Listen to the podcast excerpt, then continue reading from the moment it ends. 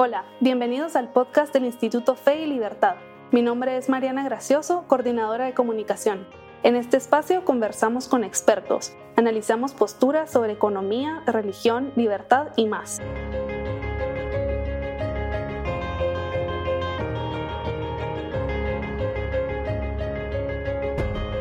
Bienvenidos a un nuevo episodio del podcast Fe y Libertad. Dos años después de iniciar la pandemia, podemos ver a más fácilmente las consecuencias que ha dejado en la educación, la política, la economía y la libertad. En este episodio, Santiago Fernández Ordóñez y Carol Ríos de Rodríguez hacen un repaso de las lecciones y secuelas del gran encierro. Santiago es el director del Instituto de Estudios Políticos y Relaciones Internacionales de la Universidad Francisco Marroquín y es miembro del Instituto Fe y Libertad. Tiene posgrados en temas de seguridad, defensa y estudios europeos de la National Defense University y la London School of Economics and Political Science. Carol es la presidenta del Instituto Fe y Libertad, estudió ciencias políticas y economía en Dartmouth College, es catedrática universitaria y autora de varios artículos, así como de un libro publicado por el Acton Institute. Muchísimas gracias, Carol y Santiago, por estar acá. Gracias, Mariana. Y, gracias, Mariana. Gracias, Santiago, por, por acompañarnos. Em, Gracias, Carlos, por la invitación. Tú sabes que, que, que, una de las mayores preocupaciones quizá a nivel mundial respecto al COVID es eh, la facilidad con la que los ciudadanos en muchos países aceptamos privaciones a nuestra locomoción y demás libertades, ¿verdad? Y yo creo que en un principio pensamos que estas limitaciones serían temporales y prudentes también. Teníamos miedo a, a contagiar y a ser contagiados eh, por, por el virus. Pero viendo para atrás, quizás los gobernados le otorgamos a los gobernantes poderes discrecionales que antes no tenían. ¿Y cuáles serán las consecuencias a futuro eh, de las políticas asociadas con el confinamiento, la vacunación obligatoria, las restricciones a viajes y, y otras disposiciones? Sí, yo, yo creo, Carol, eh, digamos, es, es como las, uno, uno de los, esos grandes eventos eh, de, los que, de los que todos los teóricos hablan, ¿verdad? Eh, los grandes tratados de economía hablan de las, de las leyes del mercado y qué se debe de hacer, qué no se debe hacer, qué debe de intervenir el gobierno, hasta dónde está la libertad del ser humano. Y como las, las dos grandes excepciones o los dos grandes espacios en gris que se dan siempre es o eh, una situación de guerra o de pandemia.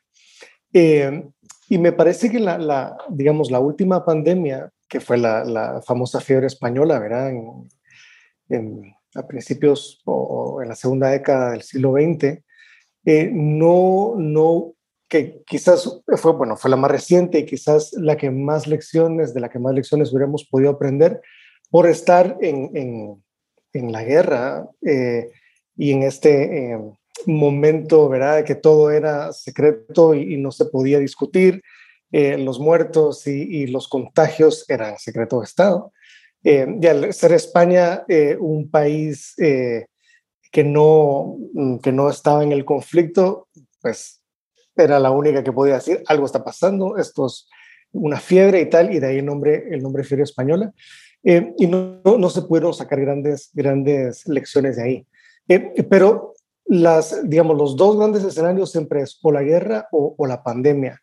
Entonces es como el, el, momento histórico en el que toda la norma eh, llega a su excepción. Y creo que efectivamente esta generación que, que a nosotros nos tocó vivir este, este momento histórico, ¿verdad? este momento tan esperado, tan teorizado, eh, pues claro, el, la primera, el primer instinto al que se apela eh, es, al, miedo, ¿verdad? Eh, y creo que definitivamente los, los ciudadanos carecíamos mm, de toda perspectiva, perspectiva temporal, de cuánto tiempo iban a hacer estas medidas, ¿verdad? Yo recuerdo muy bien que incluso en el, en el Congreso de Guatemala, y no solo en Guatemala, cuando se discutía de las medidas se hablaba de un horizonte temporal de tres meses. Eh, y bueno, decíamos, bueno, tres meses, pues, mm, está bien, no, no pasa nada. Eh, incluso del tema de, de, la ayuda, ¿verdad? Económica para, para los desempleados y tal, era también un, horizonte temporal de, tres meses. Eh, y claro, se fueron prolongando de tres meses en tres meses y, llegan casi a los, a los dos años. Eh, entonces, yo, yo creo que, claro, el, ciudadano mm, presa del miedo, de la indefinición, del, no, del no saber eh, qué es lo que viene, cómo funciona exactamente, que eso, verá, la, la, la, simetría Mm, de información era inmensa, no se sabía exactamente cómo se contagiaba, eh, cuáles eran exactamente los, eh, los síntomas o, hasta dónde podía derivar.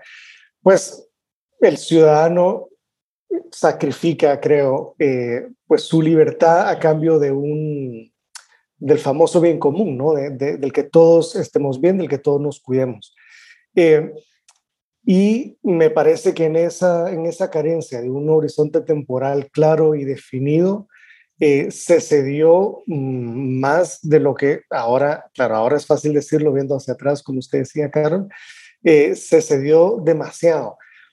Mm, me parece interesante también que eh, a pesar de, no tener la información en, aquel momento, cuando los poderes que, otorgados a los, verá, los gobiernos y los encierros y, el aislarse y em, la economía completamente cerrada, los negocios eh, sin poder funcionar. digamos, el, me parece que los ciudadanos, creo que de Guatemala y del mundo, pero, pero de Guatemala fueron cautos en decir, bueno, un par de meses está bien, pero que nos vamos a morir, pero de hambre, no, no de la enfermedad. Y sí creo que empezó un, un sentimiento general de, querer demandar una mayor responsabilidad, ¿verdad? El, regreso de, esa responsabilidad de cuidarnos del gobierno al individuo. Eh, yo un poco como, como ¿verdad? Se autodenomina Matt Ridley, yo también, yo soy un eh, eh, optimista, optimista racional. Yo creo que, digamos, de todas estas lecciones de, gran, de, de, de la pandemia y el gran encierro, hay aspectos positivos y aspectos negativos. Eh, sí, sí, yo creo que eh, Guatemala debería hacer caso de estudio realmente por, por cabalmente porque los ciudadanos eh, buscamos cómo hacer funcionar nuestros negocios a pesar de las restricciones o, en, vista de, de, las restricciones, yo creo que sí, no fuimos tan, no nos cerramos tanto como otras sociedades. Eh, una cosa muy curiosa es que en medio de la pandemia, cuando estábamos todos como muy encerrados, en muchos países se desataron manifestaciones, que son aglomeraciones de personas que, ¿verdad? Que, obviamente están corriendo riesgos eh, en su salud, pero un, clarísimo ejemplo de esto fueron las manifestaciones que fueron masivas en Hong Kong. Empezaron en marzo del 2019 y que fueron prohibidas a finales del 2019 cabalmente utilizando el COVID como excusa, ¿verdad? ¿En qué medida son estas manifestaciones respuestas de, las, de la población a las restricciones que se les habían impuesto? Y, en qué medida también em, el COVID se usa como una herramienta política, ¿verdad? ¿Qué, qué, podemos aprender de Hong Kong? Claro, yo creo que sí, es, es interesante y creo que el, el, ejemplo de Hong Kong es particularmente relevante porque hay sí una, una combinación eh, de una lucha eh, civil por, por, la libertad eh, entremezclada, ¿verdad? E, entrelazada con, con, con, el COVID y la respuesta igual, ¿verdad? Se toma de excusa el COVID para, para reprimir. Digamos, ahí mi optimismo en el caso de, Hong Kong es, es, menor. Yo, yo creo que las lecciones que nos deja Hong Kong mm, no son tan, tan, tan, tan brillantes, tan, tan, tan buenas. Eh, yo creo que el, el, caso de la respuesta de China a, a, las, a, las, protestas en la isla son un claro ejemplo de, de que no hay que desperdiciar ninguna buena crisis, ¿verdad? Em, los, eh, los ciudadanos de Hong Kong, creo yo, mm, malinterpretando em, su posición, las libertades que hasta ese entonces habían gozado, eh, creen que es un buen momento para, con una bandera distinta, eh, pelear por más, por el regreso de, sus libertades que ya poco a poco habían ido, habido recortándose. Y claro, mm, ante una autocracia, pues es que no hay mucho que pueda hacerse. El, el, gobierno, el Partido Central eh, chino, el Partido Comunista Chino, creo que tiene mm, muy claro cuál es eh, el rol mm, de, de, sus, de sus provincias, cómo deben de comportarse. Eh, tiene clarísimamente que el, el, objetivo y fin último es, es la nación y, y bueno, la, la represión no solo fue eh, directa, rápida, eh, muy agresiva, muy concisa, sino que además me parece que fue desproporcionada. Es decir, quisieron aprovechar la, crisis y, avanzar los, los, los tres pueblos, como se dice en España, que, que les quedaba por avanzar y, y, me parece que fue una, una oportunidad bien aprovechada por parte de ellos y lamentablemente un mal cálculo de, de la sociedad civil de, de, Hong Kong, que me parece que tarde o temprano esos retrocesos en las libertades iban, iban a llegar, pero eh, hay, hay un, geopolítico mm, muy interesante, eh, muy inteligente y, y, que escribe muchísimo, apellido Haas, que desde el principio de la, de la pandemia él advertía que eh, los fenómenos como las pandemias lo que hacen es acelerar los procesos históricos. Y creo que el, caso de Hong Kong es, es, muy claro. Hubo una aceleración en el retroceso eh, de la libertad y en la centralización del poder, que tarde o temprano iba a llegar, quizás en 20, 30 años, que se hizo en, en dos años. Eh, y ahora Hong Kong es, es absolutamente distinto de lo que llegó, de lo que llegó a ser, ¿verdad? Gracias, Santiago. El, otra protesta que, que, realmente captó muchos titulares en el mundo fue el convoy de la libertad en Canadá. Em, aquí los manifestantes estaban expresando su descontento con el gobierno de Justin Trudeau, o sea, eran manifestaciones, digamos, anti-gobierno por eh, estrictos requisitos de vacunación principalmente, ¿verdad? Y el gobierno a su vez reaccionó reprimiendo la protesta y tachando a los ciudadanos, ¿verdad?, de ser neonazis y fascistas y bueno, se les descalificó completamente. ¿Y qué se puede hacer para evitar estar a la merced, digamos, de estas regulaciones gubernamentales? Sí, eh, yo creo que precisamente, precisamente eso, ¿verdad? Eh, lo, que, lo que las medidas del gobierno canadiense eh, querían hacer, querían imponer, es que no pudieran trabajar, en este caso los camioneros, ¿verdad?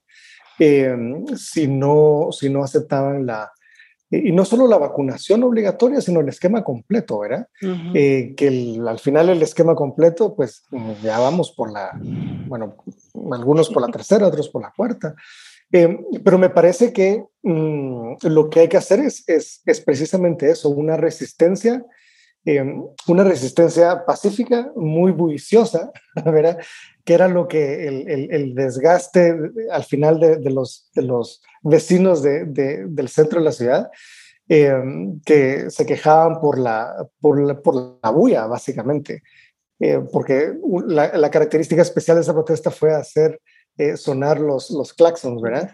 Mm. Eh, pero me parece que, que lo, el único mm, mecanismo que tiene el ciudadano es, es esa resistencia de defender eh, con, con, ese tipo de medidas mm, pacíficas, que claro, hay una disrupción en la vida normal de, de los vecinos y tal, que hasta cierto punto, claro, afecta la libertad de locomoción de, los demás. No, no creo que haya sido eh, mm, perfecta, ni, mucho menos. Eh, pero claro, ante, ante la amenaza de un poder central con toda el, la capacidad de violencia, y de decir, bueno, mm, o, o, dejas que yo ponga esto dentro de tu cuerpo o no, o no puedes trabajar, es, claro, eh, tiene, tiene, tiene, el ser humano, el, individuo, que, que, que, luchar por, por defenderse estando o no a favor, porque era, era interesante también en, esas, en esa cobertura, yo recuerdo, muchísimos, muchísimas personas que participaban en la protesta ya habían sido vacunados. Creían en la vacuna, decían que no somos negacionistas, pero que una cosa es una cosa y otra cosa es otra. Una es yo libremente decidir ponerme esto adentro de mi cuerpo porque creo en la ciencia, porque creo que, que eh, está bien para mí. Y otra es que se me condicione un número de dosis para que yo pueda trabajar cuando, cuando eh, como que si fuera un privilegio, ¿verdad? Un privilegio pues, eh, dado por, por el Estado. Y me parece que, que sí, efectivamente, esa es la, el mecanismo que el ciudadano tiene y la respuesta eh, pues fue retóricamente muy, muy violenta de parte del, del gobierno. Efectivamente se les tachaba de, de, neonazis, eh, pues, de, negacionistas, eh, de violentos. Y no.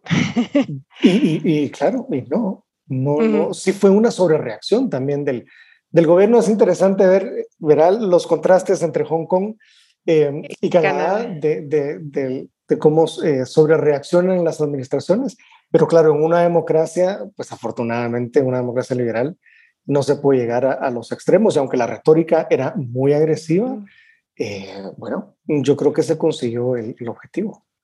A ver, a ver cómo le va a Trudeau eh, en, en, años eh, sucesivos, ¿verdad? También, porque en una democracia la, la ciudadanía puede también castigar por medio del voto, que es algo que no tienen eh, los pobladores de Hong Kong.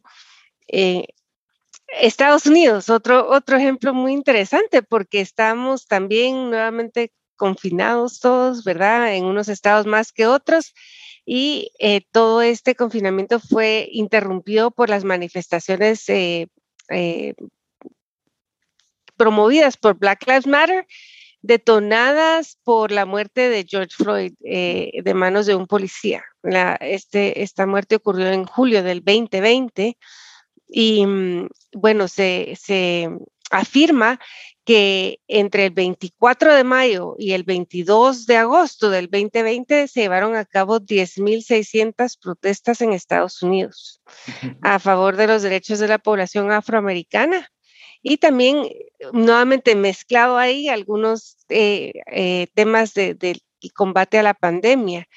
Eh, también murieron varias personas, se destruyó propiedad privada, se estima que, la destrucción, o sea, estas no fueron necesariamente protestas pacíficas, en todos los casos que la destrucción a la propiedad privada asciende a más de un mil millones de dólares, ¿verdad? Em, ¿Qué opinión te merece la reacción del gobierno de Estados Unidos a estas protestas en comparación con la reacción que tuvo el gobierno de Canadá? Bueno, Estados Unidos es siempre un, un, ejemplo fascinante, especialmente por su, por su estructura de, gobierno. Eh, pero este, estas protestas, además, creo que son mm, particularmente interesantes eh, porque provienen de ese, de ese sector progresista, eh, típicamente demócrata, que son quienes más empujaron por las restricciones durante el COVID, de los aislamientos, del distanciamiento, de la vacunación, de quédate en casa, etcétera. Y fueron estos mismos grupos que a la fecha exigen el uso de mascarilla en, en, los espacios abiertos y cerrados y tal. Eh, pero curiosamente fueron, fueron estos mismos grupos los que eh, en, el, en, eh, en, este tipo de, de, eventos salieron a la calle y, ignorando, digamos, todos, todas esas políticas sanitarias que habían querido imponer. Un caso similar mm, bastante antes sucedió en España con, la, unas manifestaciones en el Día de, la Mujer, me parece. Em, eh, pero claro, las, eh, efectivamente esas protestas no fueron, no fueron pacíficas. Eh, hubo, recuerdo, muchísimos incendios. y sumado a, a, las protestas y al, al, al, descontento, claro, por la muerte injustificada de George Floyd y, la, y, la, el exceso de, de, violencia en la policía, eh, se sumó algo de la agenda progresista demócrata que había estado ya en el tintero, pero, pero que carecía de, de, de, de, un, de un momentum, digamos, para, para despegar, que era el defund de, de Police, ¿verdad? Eh, entonces, me parece que esa mezcla de Black Lives Matter con los derechos civiles de, de, la, de, los, de los negros y eh, el defund de, de Police fue ese motor que encendió esas, esas protestas. Interesante cómo fueron de alguna manera, bueno, no de alguna manera, fueron, fueron justificadas por, por los medios de comunicación, con, ¿verdad? con las, algunas excepciones, pero el, el mainstream de, de, los medios de comunicación en Estados Unidos clarísimamente justificaba eh, La, la, la, violencia, la explosión, eh, diciendo, bueno, bueno, estamos en pandemia, pero primero lo primero y tal, y, y, esto no pasa nada. Eh, y, la reacción, claro, en los distintos estados fue también distinta de acuerdo a quién gobernaba en los distintos estados, ¿verdad? Eh, hasta qué punto se pudo reprimir a los manifestantes violentos en algunos lugares se hizo muy rápido y muy bien y en otros lugares, un poco siguiendo esa misma agenda, eh, simplemente no, no, no, se hizo. Eh, sumado a que eh, estaba en el centro de la discusión el tema de la policía y, la militarización de la policía, que yo creo que es un tema interesante y que efectivamente habría que analizar, porque, porque yo creo que hay un tema ahí peligroso. pero es interesante cómo se juega ese doble discurso, ¿verdad? Eh, en, todo, en el uso de la, de la violencia en las calles, en la destrucción a la propiedad privada, eh, cuando es de una parte de la agenda está bien eh, y cuando es en el otro no. Y el tema de las medidas sanitarias, claro, estos eran eventos que evidentemente después las curvas subían, eran los famosos super spreaders, ¿verdad? provocados por esa misma, ese mismo grupo que es, estaba, estuvo y sigue ahora eh, peleando por, por más y más restricciones eh, sanitarias. Eh, es, es, sí, eso es un ejemplo, creo yo, fascinante en Estados Unidos. Em, Evidentemente, las políticas para contener el COVID tuvieron muchas repercusiones en distintas áreas. Hemos discutido como estas eh, repercusiones políticas, digamos, pero también en la salud y, la educación. Yo creo que una cosa que nos preocupa mucho es el impacto que tuvo em, estas, estas medidas, que tuvieron estas medidas en en, nuestros hijos, ¿verdad? En, la educación a distancia que, que trae ventajas, lo, experimentamos porque pudimos seguir impartiendo clases sin interrumpir el semestre, prácticamente dos días interrumpimos y, y bueno, y estábamos, eh, continuamos, digamos, con, con, con nuestra actividad académica, pero por el otro lado también hay un, evidentemente una dificultad en el proceso de aprendizaje para muchos estudiantes, sobre todo eh, a nivel escolar, ¿verdad? Eh, y eh, si no tienen también acceso a la tecnología necesaria para estudiar desde casa, etcétera. Como, docente, ¿cómo se protege a los estudiantes y a las instituciones del COVID y a la vez de la incertidumbre e inestabilidad que generan estos cambios constantes en, en las políticas públicas? Claro, sí, yo, efectivamente, hay, hay, digamos, dos, dos mundos completamente distintos, ¿verdad? específicamente, especialmente en Guatemala, dos, dos realidades en la que, por ejemplo, nosotros, como usted dice, Carol, dos días eh, estuvimos eh, desconectados y al tercero estábamos mm, prácticamente en clases normales, todos, sin ningún, sin ningún problema. Em, claro, eso lo pudimos hacer la, la, la, inmensa minoría, mientras que la gran mayoría, eh, claro, las escuelas públicas, por ejemplo, simple y sencillamente dejaron de enseñar. Eh, un poco lo mismo la Universidad de San Carlos. Eh, así que yo creo que ahí, digamos, sí hay una, hay una brecha una brecha enorme de, de, de, acceso a tecnología y, y un poco de, planeación y, de reacción. Eh, yo creo que ahí un poco regresa también mi, mi optimista racional. en el caso de, de, la educación, especialmente de los más jóvenes, ¿verdad? Los chicos, al estar de regreso en las casas, hubo evidentemente una serie de problemas de, estrés, ¿verdad? De la familia verse, algunas familias mm, que son funcionales a la distancia, pero absolutamente disfuncionales en la cercanía. Eh, se incrementó la, la, violencia intrafamiliar, etcétera. Hubo una serie de, aspectos negativos, de estrés, de, de, peleas, eh, de que los niños no, pues, mm, no es normal que un niño pase cuatro, seis, ocho horas frente a una pantalla, es, yo creo que es imposible que los estudiantes, los niños especialmente, puedan, puedan aprender así. Eh, pero creo que hubo un, un componente muy, muy bueno y fue que los padres pudimos tener un mayor acceso a lo que nuestros hijos estaban aprendiendo. Eh, y eso me parece que no solo fue en Guatemala, sino que en todo el mundo. Eh, ver exactamente qué se les enseñaba, eh, en temas especialmente de ciencias sociales, por ejemplo, eh, de familia, eh, en algunos casos de, sexualidad, que nosotros por estar al margen y por, ¿verdad? Pues uno los envía, de alguna manera se desentiende, pero sí hubo una,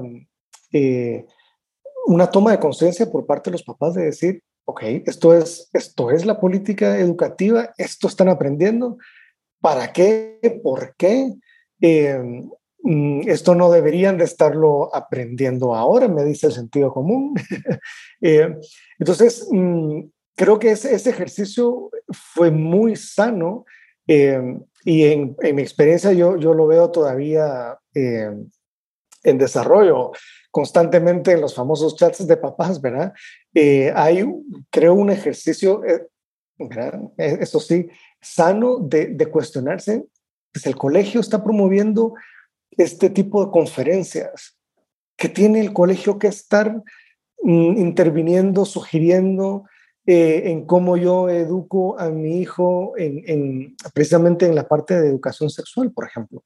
Eh, ¿Qué es exactamente lo que se les está diciendo? ¿Qué, qué se les explica? ¿Cómo se los explica? Eh, ¿Debe de haber una hipersexualización de la niñez? están en ese momento todavía. ¿Cuál es el momento? Es un rol del colegio. Debería ser nuestro, en nuestra casa, en nuestra privacidad, hablar de ello.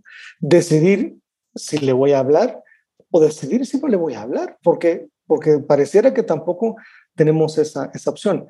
Eh, esto sumado a, digamos, a todo este movimiento de, eh, de, de, identidad, verán, no solo identidad sexual, sino eh, del amplio sentido de la, de la identidad del ser humano y cómo empiezan a permear cada vez más una, agenda pues marxista, eh, sin darnos cuenta, sin que muchas personas lo entiendan o sepan por qué, pero como está de moda en Estados Unidos y como los colegios eh, americanos o americanizados, ¿verdad?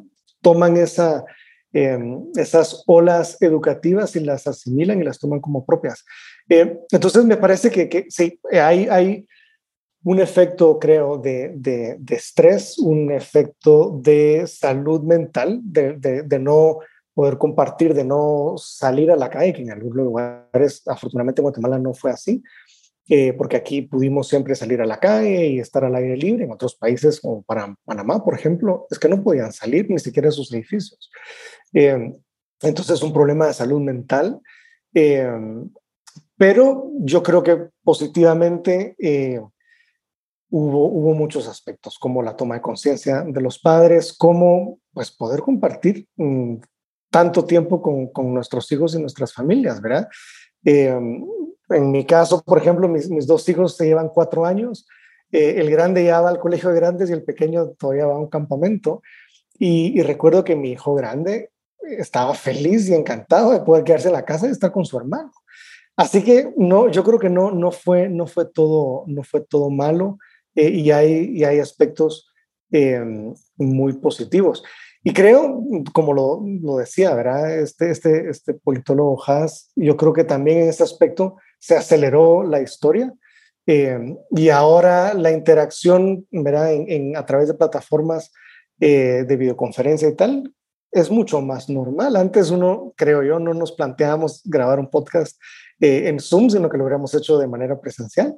Pero yo creo que ahora eso es, ¿verdad? es muy natural que económicamente creo que es, es muy lógico y, muy viable. Eh, pero claro, y, y, y, de nuevo, yo creo que cómo poder ver al futuro y qué lecciones aprender de esto, mm, yo pensaría que, que las lecciones más importantes eh, son eh, no intentar tener una planificación tan central, ¿verdad? tan pareja para todos, Em, sino que haya una coordinación más comunitaria, más, em, más ah, eh, cercana a los individuos de decidir si es conveniente o no es conveniente regresar o no a la escuela, ¿verdad? Yo recuerdo también en el caso de San Pablo La Laguna, en, en, Atitlán, eh, los, los, los pobladores decían, es que la escuela está muy bien ventilada, eh, no habría, porque el maestro quiere dar clases, la escuela es que está ventilada porque hay hoyos en las paredes y tal, o sea que de lo malo, lo bueno, queremos que los niños regresen a clases y no nos dejan. El maestro quiere dar y no, y no nos deja. Eh, entonces yo creo que sí, el, regreso de la, de la, libertad, de la responsabilidad, la, responsabilidad como política pública, me parece que es una, una de las grandes lecciones aprendidas, ¿verdad? De cómo poder evitar eh, una generalización, un abuso de, de, esas, de esas medidas centrales. Buenísimo. Estoy completamente de acuerdo contigo sobre las soluciones locales y, y diversas, ¿verdad? Para cada, cada situación y yo creo que también el aprovechamiento de todos esos recursos que ahora están quedando plasmados en, Internet y que son gratuitos, ¿verdad? Como para mejorar la calidad de la educación porque, porque se puede, ¿verdad? Em, bueno, eh, otra pregunta tiene que ver con los efectos de las restricciones gubernamentales en la economía mundial, ¿verdad? Yo creo que se sintió muy duramente el impacto y muy fuertemente el impacto en algunos sectores, eh, como el sector hotelero, turístico, el comercio internacional, principalmente todavía si vas por, por el puerto Quetzal, ves todos los contenedores que están ahí varados, que se nota que hay un, un desajuste, digamos, logístico, por así decirlo, de, eh, eh, y ahora escuchamos también de, ciertos problemas eh, como el desabastecimiento, la inflación y más, ¿verdad? Em, ¿Qué deberían hacer los gobernantes para que la economía global se recupere del todo? Sí, es una, gran pregunta. Yo, a ver, yo, yo lo que creo es, es de nuevo, la, creo que la solución pasa por el individuo. Em, yo creo que evitar todas las restricciones generales y generalizadas y que los individuos, eh, dueños de su libertad, de su cuerpo y de su responsabilidad, puedan decidir qué hacer, qué no hacer, cuándo, qué vender, qué no vender eh, etcétera. Eh, y al recuperar, creo yo, esa, esa responsabilidad, también se evita ese paternalismo, digamos, de, eh, que el Estado asume en querer cuidar y proteger a, ¿verdad? Como fueron los incentivos económicos en Estados Unidos, que, que ¿verdad? los estamos pagando todos. El primero con el presidente Trump, el segundo con, ya con el presidente Biden, eh, incluso un tercero más pequeño, eh, que desatan, ¿verdad? a pesar de, de, los gritos de algunos economistas, eh, de un lado y de otro que producía inflación y los otros que no, que para nada, que no producía absolutamente inflación, que no era un proyecto inflacionario, pues ahora podemos constatar que sí, efectivamente Es, es, inflacionario. los seres, yo creo que... Mm, Claro, es que al, querer eh, resolver un enorme problema y querer entender todas las complejidades, no se toman en cuenta eh, casos específicos, ¿verdad? Incluso en un, país como, Guatemala, donde eh, mm, la riqueza no es generalizada, hay muchísima población eh, pobre, hay clases medias cada vez más grandes, eh, pero no se tomó en cuenta cierta información que no, claro, no era accesible en ese momento para los legisladores, y es que evidentemente con el encierro vino necesariamente un tipo de ahorro, ¿verdad? Eh, y la gente gastaba menos, la gente pues inmediatamente entra en un plan de, de, racionamiento y claro, la gente no es tonta y empieza a, a, tomar medidas necesarias eh, para proteger la seguridad eh, de, de, ellos y de sus familias. y este tipo de, ¿verdad? de, políticas económicas mm, irresponsables, yo creo que también para irresponsables, eh, pues perjudicó a quienes las impusieron y a quienes no, como en el caso de Guatemala, ¿verdad? Que estamos sufriendo las, las consecuencias de, de esa irresponsabilidad al final global. Eh, pero sí, yo, yo creo que, de nuevo, y perdón que, que, redunde, pero tiene que pasar por, por, por lo local, por lo, por lo individual, el, el Estado, claro, el Estado ocuparse de como creo que en el, al inicio de la, de la, pandemia fue una buena política en Guatemala, de, el Estado garantizar el acceso a, a, la salud, ¿verdad? Que, que, que todos los, los, ciudadanos pudieran eh, acceder a un hospital en donde se les fuera a dar ese tratamiento. Bueno, hagamos impuestos eh, precisamente para eso, pero, pero no en alivios económicos eh, que afecten en el largo plazo a a todos, ¿verdad? Pasando por el comercio, pasando por la, eh, eh, la cadena de, suministros, etcétera, que poco a poco se va, se va reformando y también, eh, ¿verdad? Se va, ahora hay palabras y conceptos en comercio internacional que antes no existían, como la resiliencia a las cadenas de, de suministros, ¿verdad? De, de, que antes era todo perfectamente eh, eh, tomado el tiempo de cuándo debía llegar, qué pieza, en qué proceso de, de, manufactura. Ahora creo que hay, algunos dicen que es un retroceso, yo lo veo, bueno, como una adaptación, ¿verdad? El, no depender tanto de las cadenas, no depender tanto de mercados como el chino, por ejemplo, en este caso, eh, sino tener una manufactura local eh, que pueda abastecer eh, eh, el mercado independientemente de, esas cadenas de distribución. Bueno, em, para terminar, te, voy a, hacer una pregunta así como, como de, resumen, ¿verdad? Desde tu perspectiva y conocimiento profesional y académico, si nos podrías dar tal vez dos aprendizajes y dos secuelas eh, en, eh, temas políticos y económicos que, hemos, em, eh, que, nos ha dejado, digamos, este tiempo de pandemia. Hmm. Yo, diría, yo diría que, no sé si es aventurarme a decir demasiado, pero yo creo que uno de los grandes, uno de los grandes aprendizajes de esta generación es que esas grandes Mm, excepciones teóricas que siempre hemos tomado en cuenta, como la guerra y la pandemia, pues quizás no deberían de ser tan excepcionales. Mm, verán, creo que no, especialmente los, los liberales clásicos, creo que no deberíamos de estar tan dispuestos a entretener la idea eh, de sacrificar nuestra libertad y nuestros derechos, ni siquiera en esos casos tan excepcionales como los que hemos pensado. Eh, creo yo que esa, esa sería, sería mi, mi, primer aprendizaje. Eh, el ser humano al final se adapta a todo, eh, el ser humano, el individuo es mucho más capaz de reaccionar de una manera inteligente, racional, eh, alineada a sus necesidades e intereses, mucho mayor a la, a la, de una institución o una, a un poder central. Así que ese sería, mi, creo, mi primer aprendizaje. El segundo, yo creo que el, el, el, el gran aprendizaje es que mm, ninguna crisis se desperdicia por, por, el, por los estados.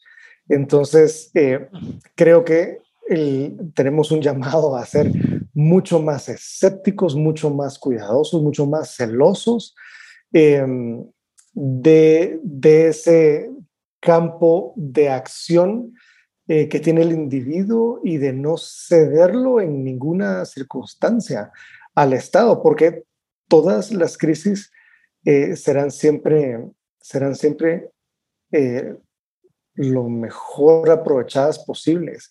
Lamentablemente no por, no por buenos fines, ¿verdad? Al final la lógica es, es, un poco perversa de, de, parte del Estado. Em, ¿Y cuáles eran las otras dos, Carlos? Las secuelas, dos secuelas. Claro, bueno, las secuelas. Eh, yo creo que, que, hay una, hay, hay, sí, yo, yo mencionaría la primer secuela, eh, yo creo que es, es no tan optimista y es en el, en el campo de la ciencia.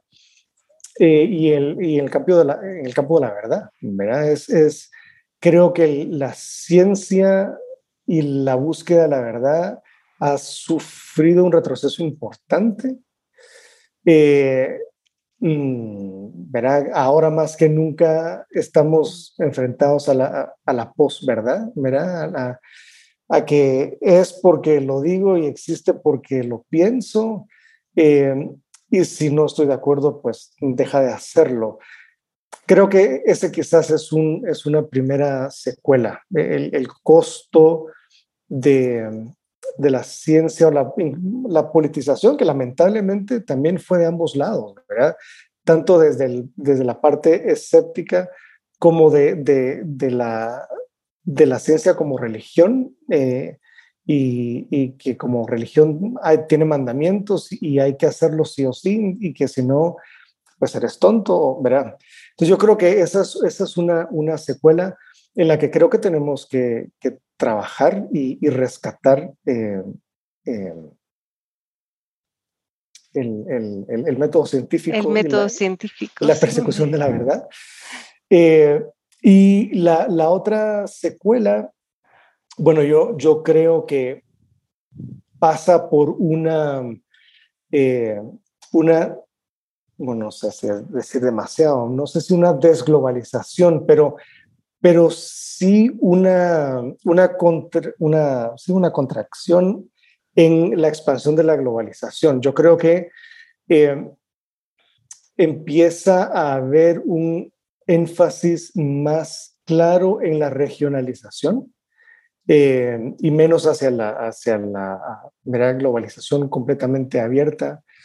Eh, los, los mercados eh, regionales, las organizaciones regionales empiezan a ser cada vez, creo yo, mm, más relevantes de, que de lo que habían llegado a ser, ¿verdad? Porque me parece que había habido un proceso de, de, expansión y de interconexión eh, de absoluta fe y confianza en, todo tipo de cadenas, ¿verdad?